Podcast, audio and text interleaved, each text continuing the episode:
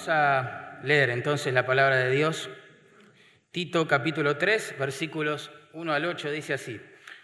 Recuérdales que se sujeten a los gobernantes y autoridades, que obedezcan, que estén dispuestos a toda buena obra, que a nadie difamen, que no sean pendencieros, sino amables, mostrando toda mansedumbre para con todos los hombres porque nosotros también éramos en otro tiempo insensatos, rebeldes, extraviados, esclavos de concupiscencias y deleites diversos, viviendo en malicia y envidia, aborrecibles y aborreciéndonos unos a otros. Tremendo.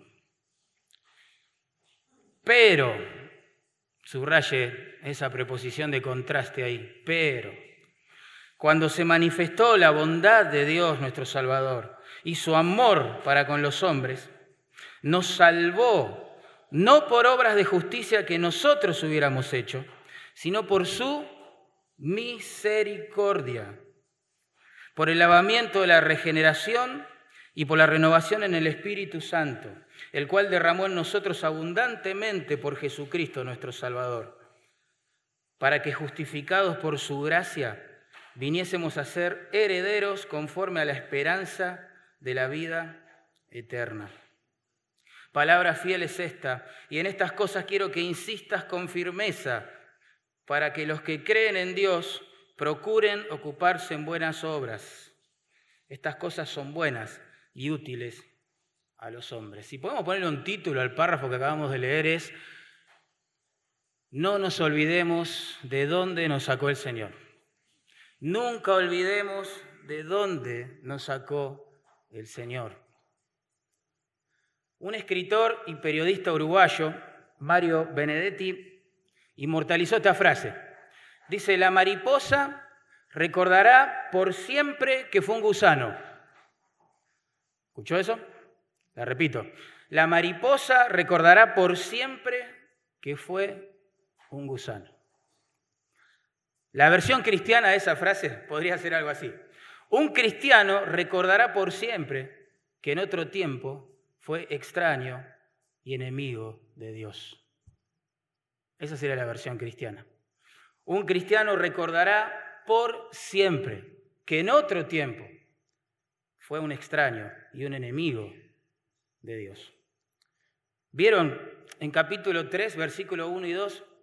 Pablo le dice a Tito que no se canse de recordarle a los hermanos de las iglesias en Creta que se deben sujetar a las autoridades, por impías y duras de corazón que fuesen. Y en el versículo 2 también le dice que tienen que ser amables para con todos los hombres, insisto, por impíos, crueles que sean. Miren cómo era la gente común en Creta. Capítulo 1, verso 12. Dice así, uno de ellos, su propio profeta, dijo, los cretenses, siempre mentirosos, malas bestias, glotones, ociosos. Y el mismo Pablo que describe con esta vehemencia a la sociedad que rodeaba a Tito, le dice a este joven pastor que exhorte a la iglesia a sujetarse a personas como estas. Le exhorta a que se muestren amables para con esa clase de personas. Y uno se pregunta, ¿por qué? Me voy a sujetar a autoridades impías y voy a ser amoroso, amable con personas malvadas, como las que acaba de describir. ¿Por qué? Y porque nosotros éramos iguales que ellos. Ese es el argumento de este párrafo. Éramos iguales que ellos y ¿saben qué? Dios nos trató con gracia. Dios no nos ha pagado conforme a nuestros pecados. No ha hecho con nosotros, ¿sí? Conforme a nuestros pecados, decía el salmista. Así que para tratar con gracia a personas muy difíciles, ¿sí? Debemos en primer lugar, y en versículo 3 lo vamos a ver, lo que era nuestra vida sin Cristo. Tenemos que recordar eso. Recordar lo que éramos sin Cristo. En segundo lugar, recordar también lo que ahora somos por su gracia, o lo que vos podés llegar a ser hoy por su gracia. Y por último, en versículo 8, recordar también que tenemos una misión para con esas personas. ¿sí? Repito, para tratar con gracia a personas tan difíciles como la que acaba de describir Pablo, necesitamos recordar cómo éramos nosotros sin Cristo, versículo 3. Lo que se nos ha dado ahora por gracia, versículos 4 al 7, y la misión que tenemos para con esas personas, en versículo 8. Así que vamos a orar y pedimos sabiduría a Dios. Señor, por favor, guárdanos de volvernos orgullosos, soberbios, guárdanos de pensar que somos mejores que alguien. Ayúdanos siempre a recordar, a mantener fresco en la mente, fresca en la mente, aquella condición en la que estábamos cuando todavía no nos había salvado, Señor. Por favor. Que ningún rastro de mérito humano quede entre nosotros. Por favor. Que lo extirpe tu espíritu con el bisturí de tu palabra hoy, si es que hay. Muéstranos la belleza de Cristo, la suficiencia de Cristo, lo agradecidos que debemos estar con Cristo y la urgencia también que tenemos de presentarle a Cristo a las personas. Por favor, te lo pedimos en el nombre de Jesús. Amén. Debemos recordar entonces, hermanos, en primer lugar, lo que éramos sin Cristo. Verso 3, claramente dice, porque nosotros también. Lo que está diciendo es, se tienen que sujetar a esas autoridades impías de versículo 1, tienen que ser amables para con las personas impías de versículo 2, porque ustedes también eran así. Eso es lo que está diciendo Pablo. Tito no se tenía que cansar de repetirle eso a la iglesia. Yo sé que no es un mensaje popular, a quien le gusta que nos digan estas cosas, pero así éramos. Y con misericordia y verdad se corrige el pecado, si no hay verdad, no va a haber salvación. Y la verdad es que éramos así iguales que ellos. Y esa es la razón por la cual deberíamos tratarlos con gracia, porque Dios nos ha tratado con gracia a nosotros. Dice allí, nosotros también éramos. ¿Vieron los pronombres allí? Son inclusivos. A lo menos, a lo menos incluye a Pablo, que es quien escribe estas palabras, a Tito, quien las recibe, a las iglesias en Creta, porque eh, Tito les tenía que transmitir estas mismas palabras a ellos, y a nosotros que las leemos hoy. Todos los creyentes de todos los tiempos, debemos recordar lo que éramos sin Cristo. No éramos mejores que los incrédulos. En primer lugar, noten, antes de Cristo nosotros éramos insensatos, dice el texto. La palabra que se traduce insensatos literalmente, literalmente significa sin conocimiento o privados de conocimiento. Y por supuesto, ¿de qué tipo de conocimiento habla? Del de Dios. Éramos ignorantes acerca de la persona de Dios. Antes de que Cristo nos abriera los ojos para salvación, ignorábamos las cosas de Dios. Vos decís, bueno, pero yo nací en una iglesia cristiana, entonces siempre escuché las cosas de Dios. Me convertí de grande, pero siempre las escuché. En realidad, yo no ignoraba las cosas de Dios. No, el punto no es probar eso. El punto es que, mira, según tu contexto y situación, o no te importaban esas cosas de Dios, o las considerabas una locura o directamente no las entendías, no las considerabas relevantes, no las asociabas con tu vida. Entonces eras ignorante de las cosas de Dios, igual que yo. Mi caso peor, porque yo no me crié dentro del contexto de una iglesia. Yo no conocía ni un solo versículo de la Biblia cuando el Señor me salvó. No había cantado una sola canción cristiana cuando el Señor me salvó. No sabía nada de libros cristianos, de personas cristianas, no tenía amigos cristianos. Es muy raro lo que digo, pero era así. Me identifico completamente. Ahora, el que Pablo presenta acá no es un problema intelectual, sino espiritual. En 1 Corintios 2.14 se nos aclara el asunto. ¿De qué se trata esta ignorancia? Dice así la palabra de Dios. El hombre natural no percibe las cosas que son del Espíritu de Dios, porque para él son locura y no las puede entender o apreciar, porque se han de discernir espiritualmente. En, ese texto vemos dos clases de personas, el natural, el espiritual. El natural es el que se deja guiar por su naturaleza pecaminosa, la única que tiene. El espiritual es el que se deja guiar por el Espíritu Santo, porque ha sido salvado por Cristo y el Espíritu Santo ha venido a morar en él. Lo que dice claramente el texto es que esa incapacidad que tiene el hombre natural de entender la palabra de Dios, de saborearla, de apreciarla, de aplicarla, de desearla, no se debe a un retraso madurativo o algún problema cognitivo, no, se debe a la, a la, ausencia del ministerio del Espíritu Santo en su corazón. Esa es la razón por la cual los cristianos, cuando escuchamos la palabra de Dios, wow, nos maravillamos de Dios y le seguimos. Pero es la razón también que explica el por qué los incrédulos que escuchan la misma palabra de Dios se aburren. Se aburren. No la desean, no la relacionan con su vida. Y es muy triste ver eso. A mí lo que más me quebranta el corazón es, después de predicar el Evangelio de Cristo, que personas no cristianas me saluden en la puerta de la iglesia y me digan muy buenas sus palabras. Me parte el corazón, porque eso significa no entendieron el Evangelio. Y así estábamos nosotros, hermanos. Vos eras igual, yo también. No apreciábamos la palabra de Dios. Capaz que de chiquito venías a la iglesia, pero no la apreciabas. No la amabas, no la deseabas, no te guiabas por ella, no la obedecías.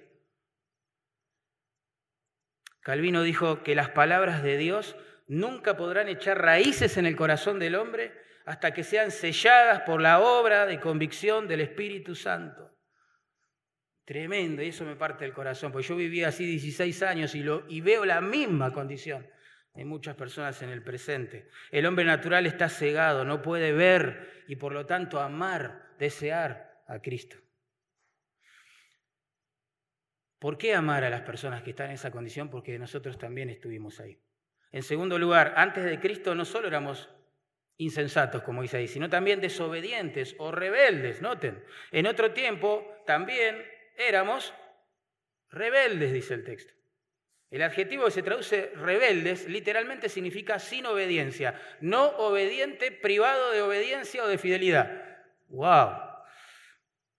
Éramos desobedientes claramente a la autoridad de Dios y a su palabra. Vivíamos para nosotros mismos, nos encantaba pecar, no obedecíamos a Dios. Y no solo éramos rebeldes por naturaleza a la autoridad de Dios, traducida en la práctica de su palabra, sino que también nuestro corazón es rebelde por naturaleza, casi todo tipo de autoridad. ¿No es así? Es común que los padres, los hijos se rebelen contra los padres, no sé, que los alumnos se rebelen contra los profesores. Es, natural, así éramos, así éramos. Somos rebeldes por naturaleza. Por eso las leyes, las reglamentaciones, aunque pueden contener y frenar la conducta, no, no pueden cambiar el corazón, porque somos rebeldes por naturaleza. Cuando queríamos pecar, hermano, no nos importaba la palabra de Dios, ni el consejo de nuestros padres, ni las leyes civiles, éramos esclavos de nuestros deleites. Una prueba concreta de que esto es así. ningún papá que yo conozco tuvo que enseñarle a sus hijos a desobedecer. Porque eso les es natural. Lo que todos nosotros tuvimos que hacer con nuestros hijos es enseñarles justamente lo contrario, a obedecer, a sujetarse, a caminar seguros, controlados, protegidos dentro de parámetros bíblicos pero somos rebeldes por naturaleza. ¿Y por qué amar a las personas rebeldes que vemos hoy, que levantan el puño contra Dios y piden que se legislen cosas en contra de Dios y se enojan con la iglesia de Dios? ¿Por qué? Y porque nosotros éramos iguales, quizá. Andá a saber qué estaríamos haciendo ahora nosotros si no fuera por el Señor. Antes de Cristo también éramos extraviados, dice el texto. Extraviados. Esa palabra significa en voz pasiva, porque es un verbo, ser engañados, ser extraviados. Da la idea de que éramos fáciles de eh, confundir. Éramos presa fácil para los engañadores, ese es el punto. Éramos como ovejas sin pastor, así nos, nos describe la Biblia. Fáciles de engañar. Y en consecuencia de desviarnos del camino de Dios, claramente, cada uno hizo su vida, hacía su vida, cuando el Señor no le había salvado todavía. Y es lo que dice Proverbios 14, 12. que para que al hombre hay caminos que le parecen derechos, ¿no? Pero el fin de ese camino es muerte. Quizás creíamos saberlo todo, quizás pensábamos que la filosofía que habíamos adoptado, o la creencia, o la causa, eh, era la posta. Y estábamos en lo correcto, y había que vivir y morir de esa manera, y sin embargo, ni esa creencia, ni esa causa tenía que ver con Cristo. Yo siempre me pregunto, si no fuera por Cristo, ¿qué causa yo estaría? ¿O por qué causa yo estaría dejando mi vida, mi tiempo, mi dinero? ¿Qué estaría haciendo? ¡Wow! No lo sé. Sin Cristo también éramos esclavos, dice allí, de concupiscencias y deleites diversos. ¿Por qué amar a la gente que es ignorante de Dios, que, que, que está engañada, persiguiendo sus propias creencias y causas. ¿Y por qué amar a la gente que es rebelde? Y porque nosotros éramos iguales, no se olviden de eso. Y fuimos tratados con gracia de parte de Dios. Y no solo eso, sino que éramos esclavos de nuestros deleites, de nuestros pecados. La palabra que ahí se traduce concupiscencia se refiere a, a deseos intensos. Y en contextos como estos, claramente deseos malvados es lo que se tiene en mente.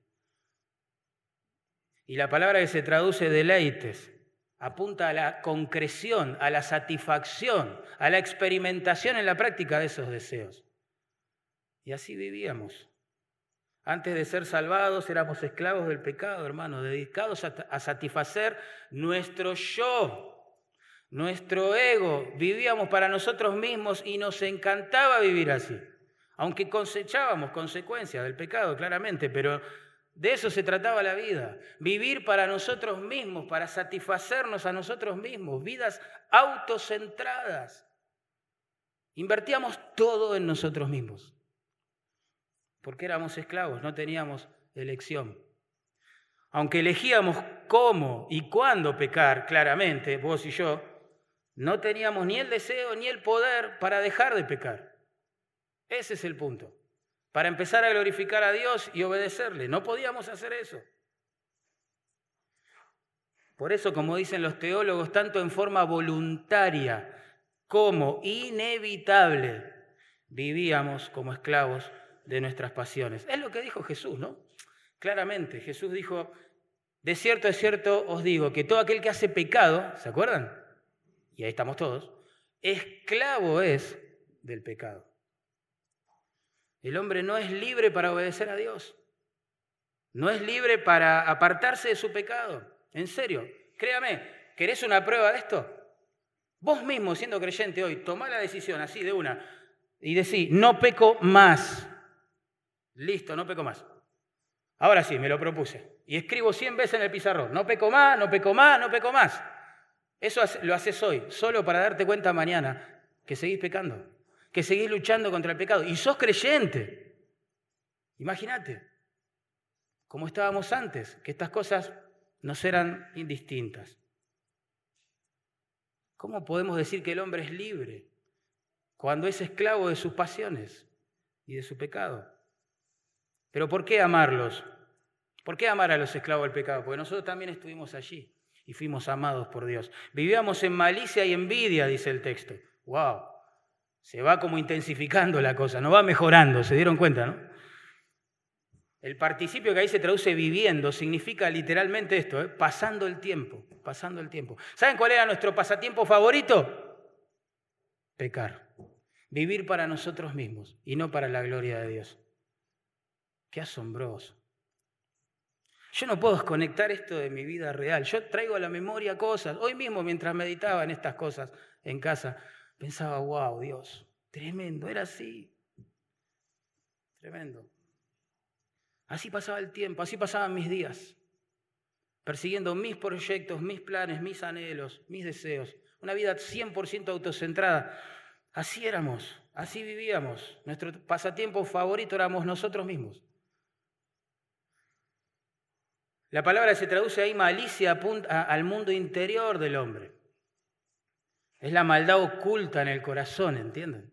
La maldad de motivación, aquella que quizás otros no pueden percibir, que atrás, que quizás se oculta detrás de una capa gruesa de buenas obras, de religiosidad o de lo que sea. pero está ahí. Así pasábamos el tiempo, conviviendo con un mundo interior malvado. Ese es el punto.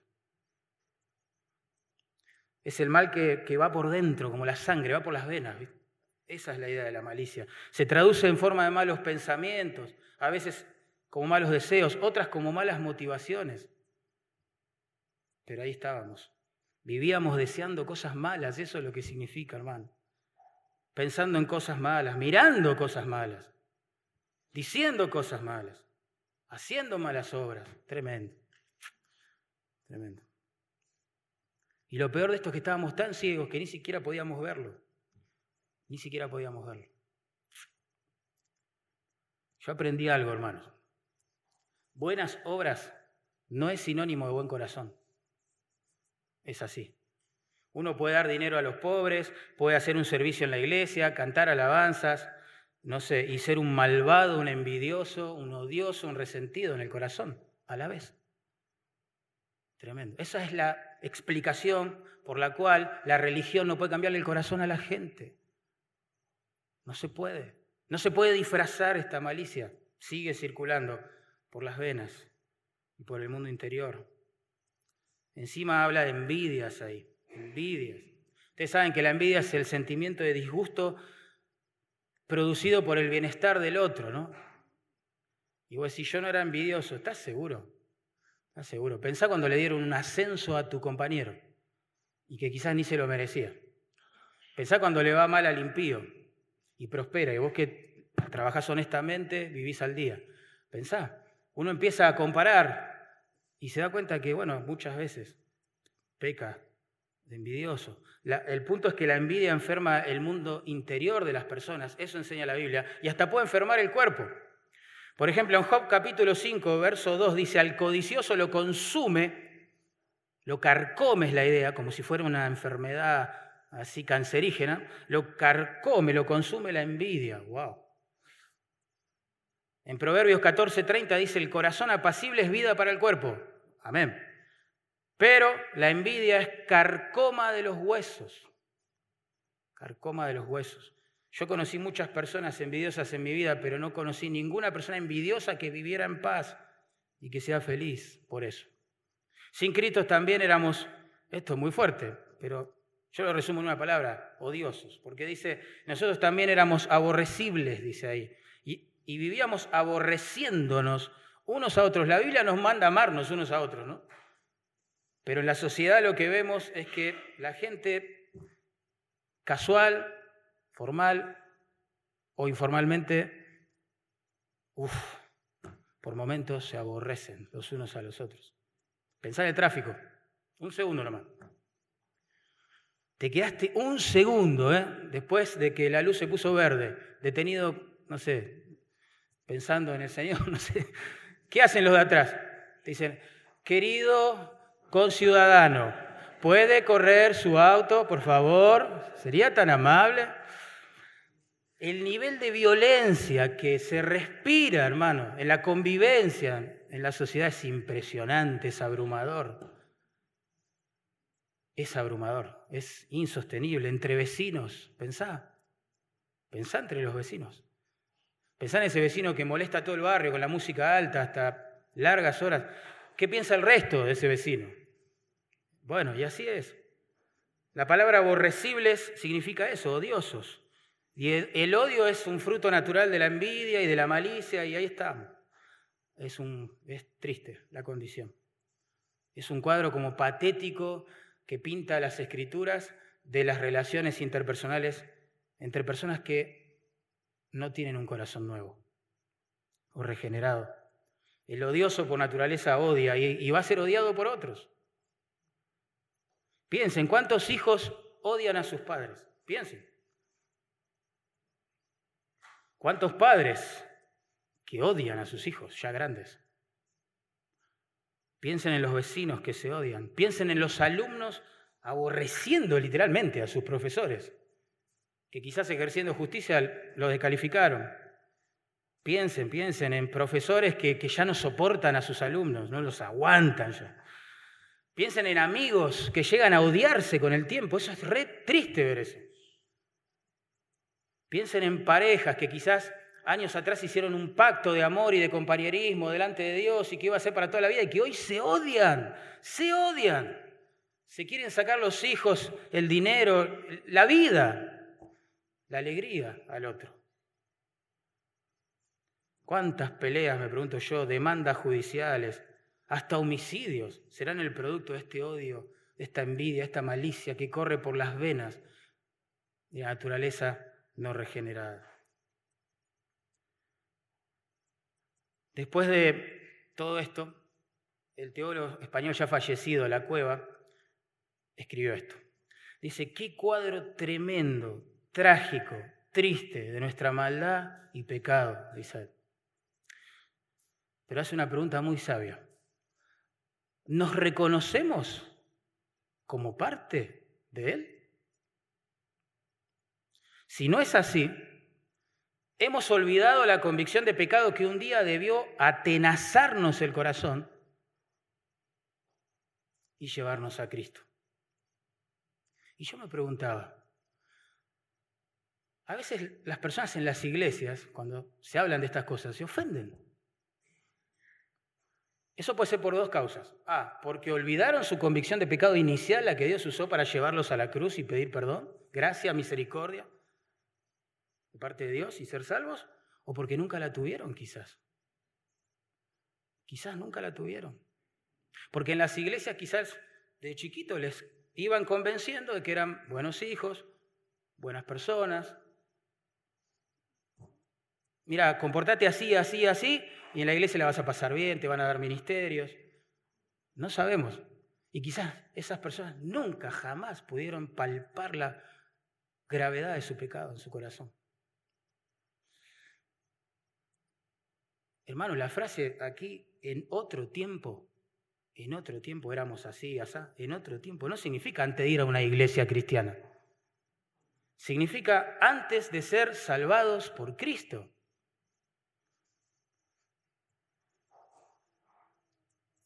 Y esto puede pasar, que dentro de, de, las iglesias y nuestra iglesia también, puede haber personas que se desconectan completamente de la palabra de Dios completamente.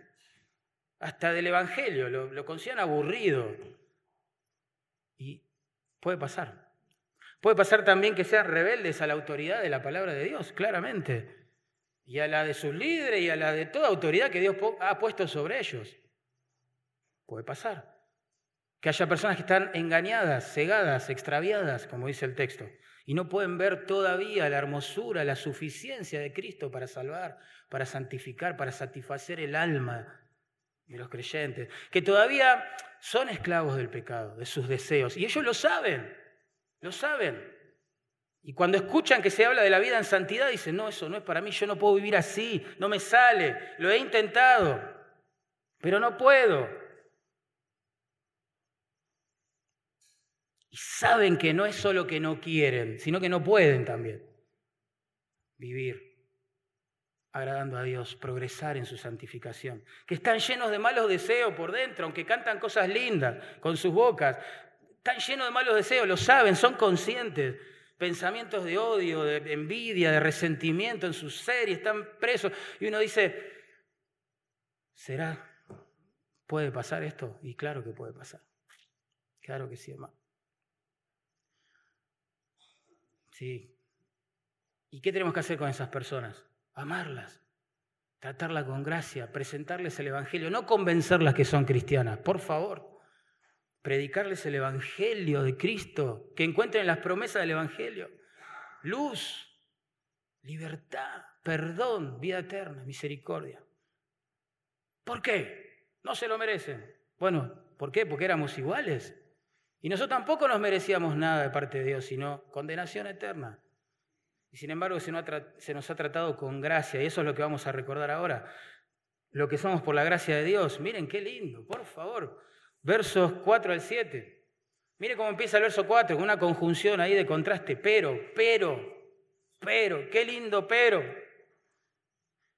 Contrasta aquella situación triste en la que nos movimos por muchos años sin Cristo y lo que ahora se nos ha dado por gracia, ¿entienden? Hay un contraste gigante. En el versículo 3, y esto es importante, el hombre es el actor, el protagonista de la acción. Pero en versos 4 al 7, el hombre es un simple actor, receptor de dones, de bienes, de misericordias, de gracia, de amor. ¡Wow! Asombroso. Así está construido en forma gramatical el asunto. Dios hizo que lo que ninguno de nosotros podía hacer, ese es el punto. La salvación del, pecador es 100% obra de Dios.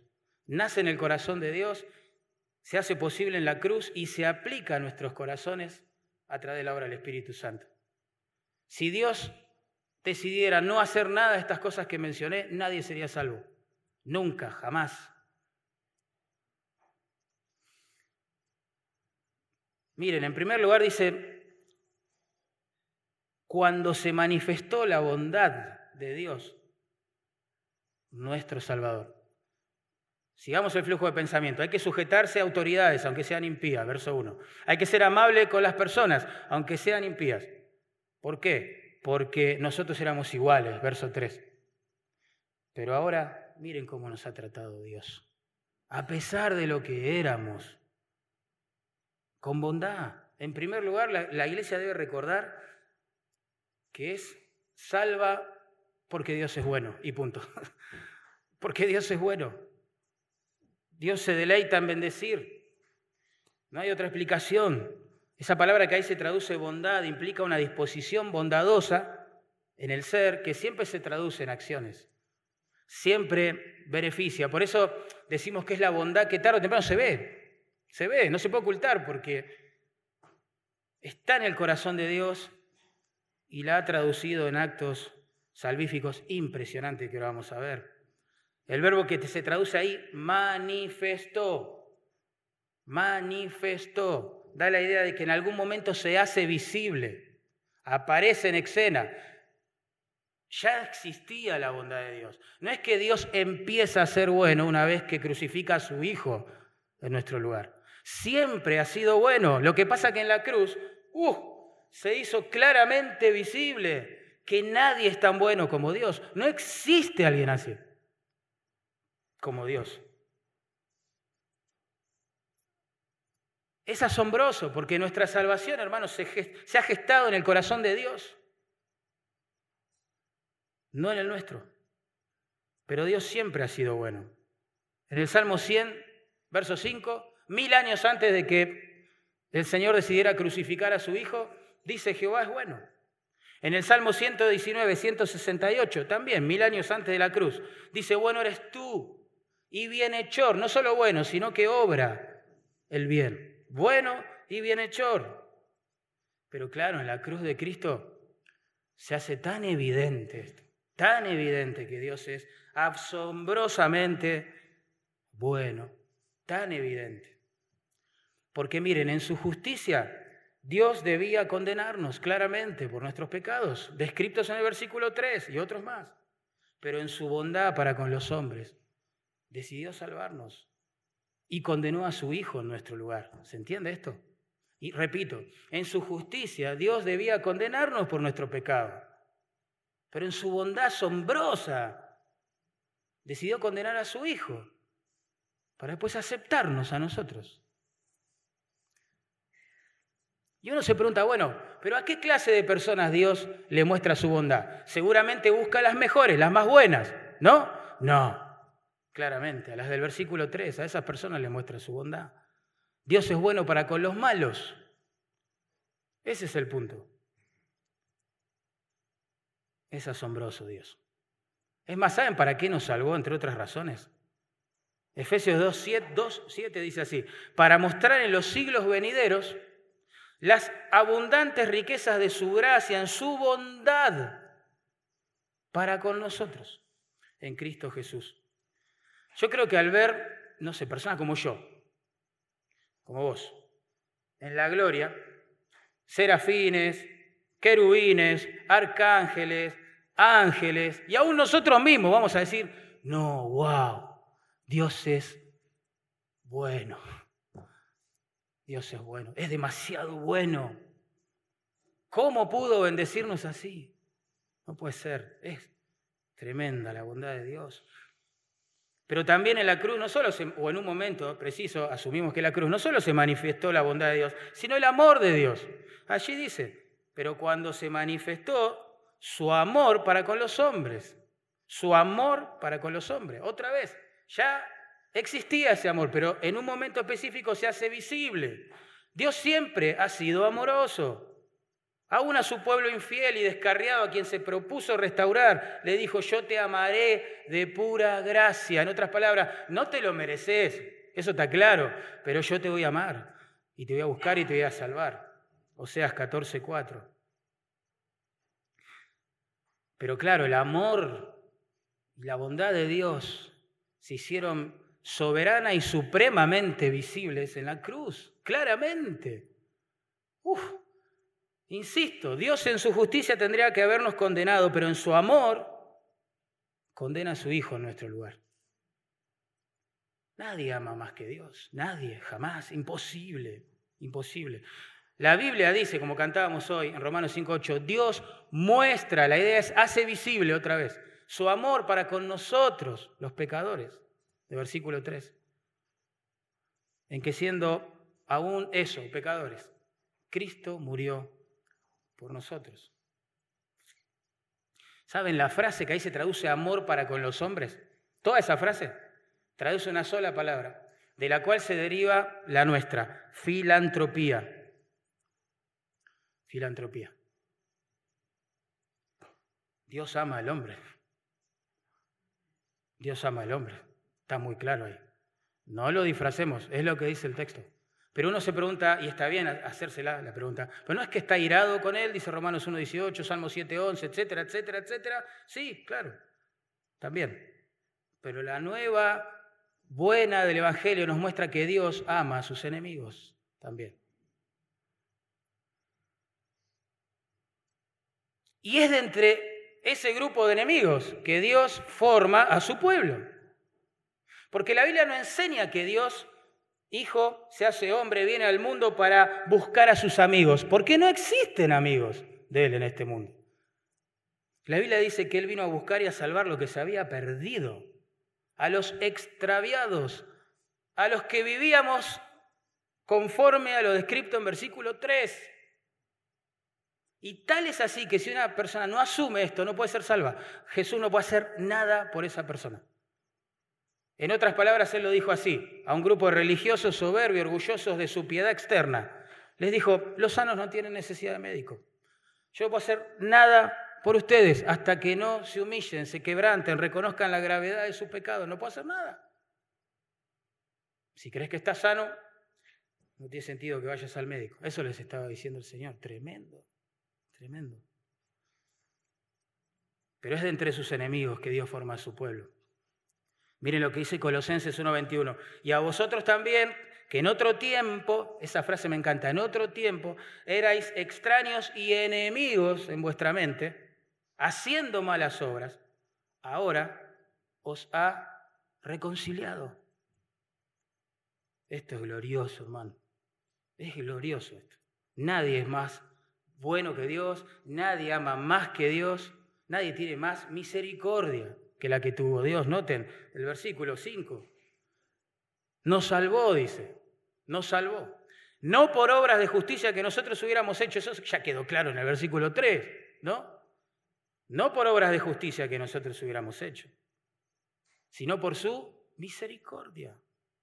La salvación no es un diploma al mérito religioso del ser humano. La salvación es un don de la misericordia divina, está muy claro ahí, muy claro. ¿Qué mérito, qué mérito podemos cosechar delante de un Dios justo y perfectamente santo, viviendo como vivíamos, según el versículo 3? Es más, la partícula negativa ahí, no por obras, no, es la más enfática. Se usa para expresar una negación absoluta. Lo que Pablo está diciendo es, no, jamás, Nunca, como decimos nosotros, ni a palo. Imposible. No hay chance. Eso es lo que está comunicando. Nadie puede ser salvo por su justicia, por sus obras de justicia. Porque todos pecamos. Dios nos salvó. Dios nos salvó, dice el texto, pero de ninguna manera, jamás, nunca, basado en nuestros pobres e insuficientes méritos. Dios no salva al pecador por sus méritos, sino por su misericordia. Por gracia sois salvos, recuerdan, por medio de la fe. Y esto no es de vosotros, pues es un don de Dios. Y dice el texto, por las dudas, ¿no? No por obras, no por obras, para que nadie se gloríe. Por eso, hermanos, si es que hay todavía algo en nuestra conciencia ahí de mérito humano, soy salvo porque yo busqué a Dios, soy salvo porque yo oré, soy salvo porque me consagré, porque pasé al frente. Hermano, por favor, renuncia a eso. Renuncia a eso. No es por nuestros méritos, es por su misericordia. La palabra misericordia es eso, es compasión en acción es pasar la miseria por el corazón, según la etimología latina. Nuestra miseria espiritual ya fue descrita en versículo 3. Y a ese tipo de personas es que Dios le mostró su compasión. Dios muestra su misericordia a los insensatos, a los rebeldes, a los esclavos de su pecado, a los que son engañados, a los malvados, a los envidiosos, a los rencorosos y resentidos. Tremendo. ¿Y cómo sabemos eso? porque envió a su Hijo al mundo a morir en lugar de ellos. Nadie, nadie, hermano, es más bueno, más amoroso y más misericordioso que Dios. No se puede superar esto. Condena a su Hijo amado para salvar a sus enemigos. ¿Cómo puede ser eso? Por eso, hermano, no, no nos desconectemos del valor ético de este texto. ¿Te cuesta amar a los incrédulos? ¿Te cuesta amar a alguien en tu trabajo, a alguien en tu facultad, en el vecindario? ¿Te cuesta, en el fondo lo aborreces y decís, bueno, Dios es un impío, incrédulo, malvado, pañuelo verde, etcétera, merece la muerte? Mátalo, Dios. La verdad que nos tenemos que arrepentir de pensar así. A la luz de textos como estos uno tiene que decir, wow, Señor, perdóname, ¿Quién soy yo si yo era igual? Anda a saber qué estaría haciendo ahora sin ti. Yo debería estar orando por la salvación de esta gente.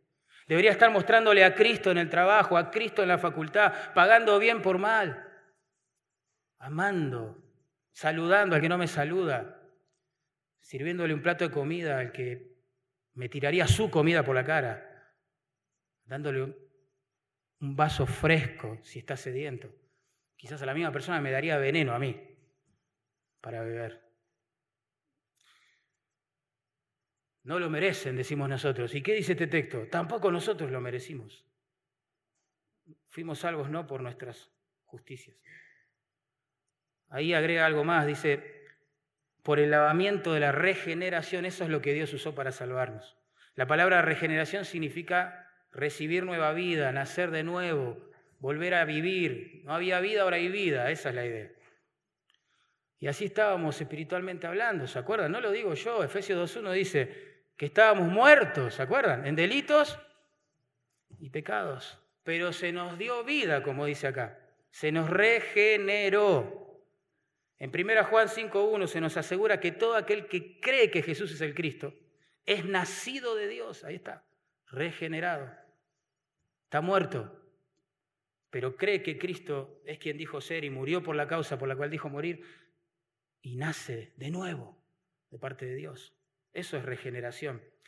Gruden, un gran teólogo, creo que se caracteriza por su claridad, dijo esto, la regeneración es el acto secreto de Dios, claro, porque es, se produce en el alma que estaba muerta, el acto secreto de Dios mediante el cual nos imparte una vida espiritual nueva. Qué simple, ¿no? Estábamos muertos y es como que se inyecta vida espiritual. Y por eso era nuestro corazón, que antes era de piedra para con Dios, insensato, rebelde, todo lo que vimos en verso 3, ahora late de amor por Él. No lo podemos explicar. Late de amor por los cristianos. ¿Qué pasa conmigo? Claro, estaba muerto, ahora se me dio vida. Berkov, otro teólogo ya fallecido, dijo, es la regeneración es el acto de Dios por medio del cual el principio de la vida nueva queda implantada en el hombre. Y agrega algo más que me gusta y se hace santa la disposición que ahora gobierna su alma. En un sentido, la regeneración es invisible. Se le da vida a alguien que está muerto, pero espiritualmente. En otro sentido es visible, porque esa persona empieza a tener deseos que antes no tenía. Por Dios, por su palabra, por su gloria, por su obra, por su pueblo. ¡Wow! ¿De dónde salió este? Eso decían mis amigos cuando el Señor me salvó. ¿Qué le pasó a Mariano? ¿De dónde salió? A la vuelta de mi casa me pintaron con un aerosol un mural que decía Mariano ha muerto. Así lo tomaron, como diciendo, este ya no es Mariano el que conocimos nosotros, ¿qué le pasa? Le lavaron el cerebro, le cambiaron la vida. En realidad, no es que Mariano ha muerto, Mariano ha vuelto a vivir por la gracia de Dios, estaba muerto. Y ahora tiene vida porque Dios es bueno, Dios es amoroso, Dios es misericordioso y sacrificó a su hijo en lugar de Mariano. ¿Se entiende la diferencia? Es abismal. ¿Por qué yo ahora quiero cantar alabanzas a Dios? Nunca había cantado una. ¿Por qué ahora yo quiero leer la Biblia? No puedo vivir un día sin la palabra de Dios. nunca la había leído. ¿Por qué amo a los creyentes? ¿Por qué me interesa que se funden iglesia? ¿De dónde sale esa idea de que tengo que predicar el Evangelio porque la gente está perdida? ¿Qué es todo eso? Nunca me interesó eso. Y a vos tampoco antes de Cristo. ¿De qué se trata todo esto? Vida nueva, regeneración. Cuando Dios nos da vida nueva, nos lava. Por eso ahí la frase es el lavamiento de nuestra regeneración. Nos da vida nueva y comienza a limpiar, ¿no? Todo lo feo, lo malo, lo pecaminoso, lo desagradable que hay en nosotros. Y vos te preguntás, bueno, yo quiero experimentar esa vida nueva, ¿qué, qué medios usa Dios para regenerarnos, darnos vida nueva, su palabra, no hay mucho misterio. En 1 Pedro 93 se nos recuerda esto, miren, que hemos sido renacidos, esa es la palabra, renacidos, no de simiente corruptible, sino incorruptible, por la palabra de Dios, que vive y permanece para siempre. El nuevo nacimiento, ahí estás. Dios tira la semilla de vida latente, potencial, a través del Evangelio, nos quebranta el corazón con el Espíritu Santo, nos muestra nuestro pecado, nos muestra nuestra condenación merecida y también nos muestra a Cristo. Y nos dice, ahí se juzgó tu pecado, ahí se canceló tu deuda. El justo Jesús moría por vos, pecador, injusto. Y esa semilla da vida. Ese es el milagro de la regeneración. Yo no planifiqué en mi agenda decir, bueno, a los 16 años, en el mes de julio del año 1987, mm, voy a considerar ser regenerado. No, es una obra de Dios, ¿entienden? Por favor, gracias a Dios, gracias a Dios.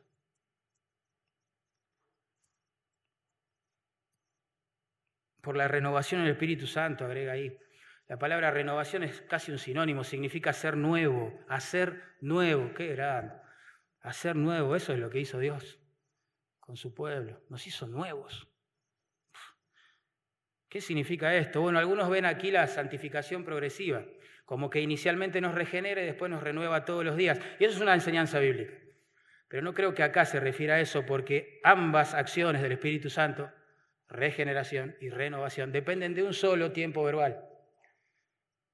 Ahí dice, nos salvó, nos salvó.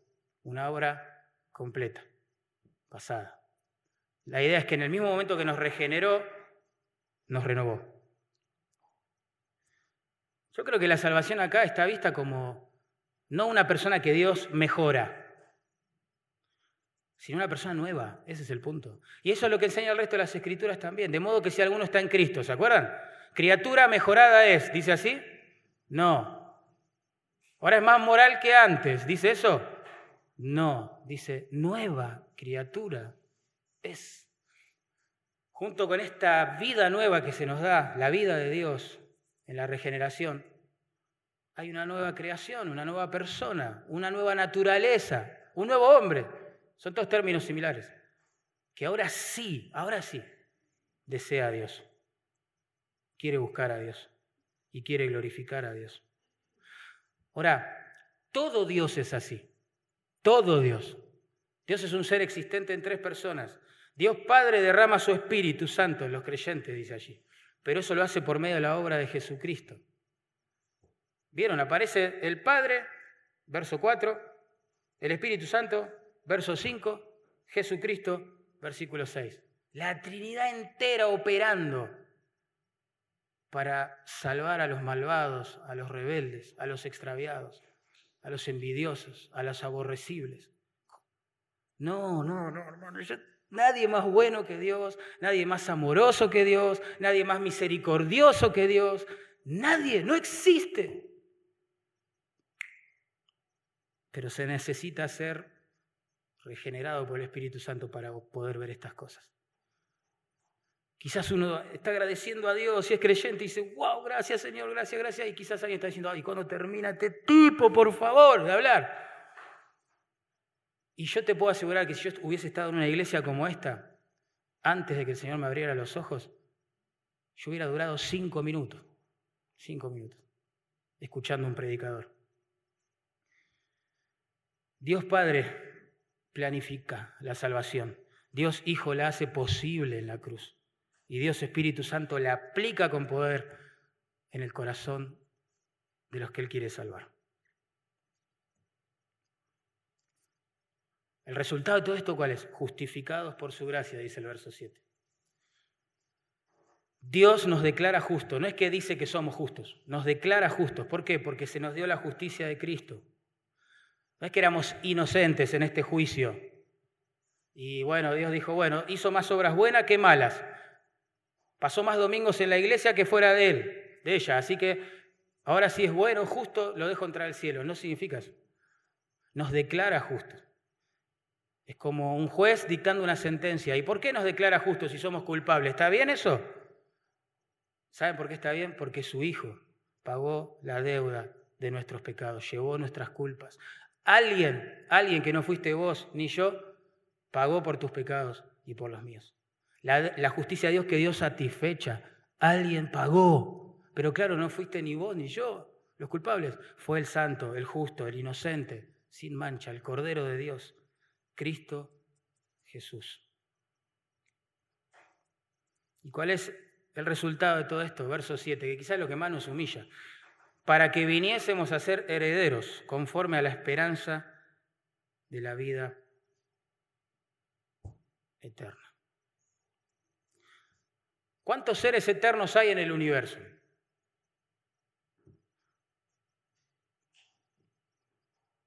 ¿Cuántos? ¿Qué pregunta esa? Estamos volviendo filosóficos. ¿Cuántos? Solo uno, que existen tres personas. Dios. Dios. Él es el origen de todas las cosas. El principio de todas las cosas. Antes de Dios no había nada, estaba Dios. Dios. De principio a fin, eterno. Antes del principio, después del fin. Dios siempre fue, es y será. No tiene fecha de cumpleaños ni de función. Dios es completamente eterno. Cuando la Biblia habla de que el que cree en Jesús tiene vida eterna, ¿a qué se refiere entonces? A que esa vida que siempre estuvo en Dios, ahora comienza a fluir por las venas de alguien que estaba muerto en sus pecados. Nosotros no somos seres eternos porque Cristo nos salvó.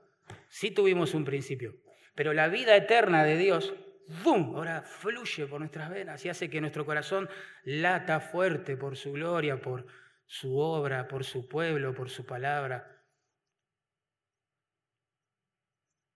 Lo que quizás tenemos que hacer es un chequeo médico. Tendríamos que dejar que alguien nos extraiga sangre y, realmente sepamos qué es lo que corre por nuestras venas espirituales. Pero pensá, el propósito de todo esto es que seamos herederos de la vida eterna. ¿Vos compartirías tu herencia tu gloria, no sé, tu riqueza, lo que tengas, con personas como las del versículo 3?